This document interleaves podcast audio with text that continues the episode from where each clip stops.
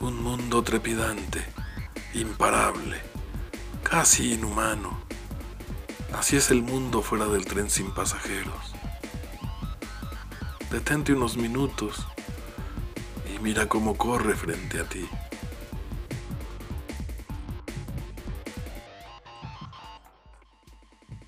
Corre. Sus piernas ya no pueden más, pero sigue, corre y corre, como si huyera de toda la ciudad que lo mira silenciosa desde lejos, como sigue en su loca carrera. Sus apresurados pasos lo llevan a un lugar donde las palomas alzan el vuelo cuando lo ven llegar. Hombres, mujeres, niños de ojos llorosos, niños sonrientes, perros flacos y gordos, casas blancas y de colores.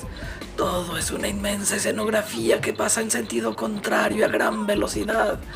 Siente que el pecho le arde, abre la boca y da grandes bocanadas para respirar, como lo haría un pez, pero en cada bocanada es como si respirara en vez de oxígeno el dióxido del aire.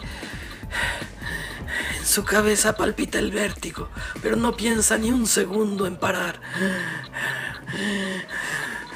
El sol se dispone a ocultarse aburrido de contemplar su prisa.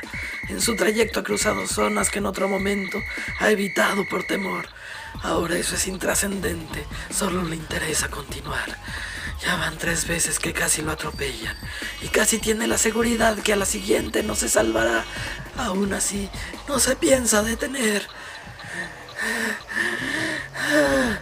dolor muy agudo sube de su muslo derecho. Él no piensa en ello. Sabe que está cojeando, pero no quiere pensar en ello. Sabe que ya está traspasando el límite de su cuerpo, pero no quiere pensar en ello. Solo quiere seguir. Los sonidos llegan hasta él como salidos de un radio mal sintonizado. Incluso hay lapsos de tiempo que ni siquiera alcanza a oír. Pero ¿qué importa oír? Huir. ¿Qué importa huir? No, su mente lo quiere traicionar para que se detenga. Todo su cuerpo se amotina para hacerlo detener.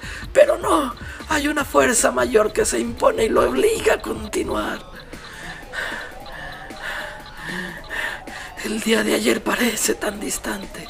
Es como si al correr también se fuera alejando el tiempo pasado, llevándose los rostros, las palabras, los recuerdos.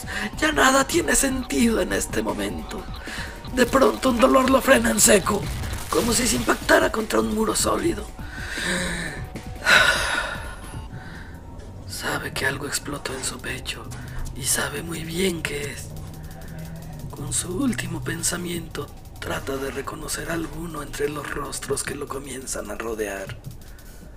Nada. La última brisna de razón le salpica en el rostro la idea de que pese a todo el esfuerzo, no alcanzó a llegar.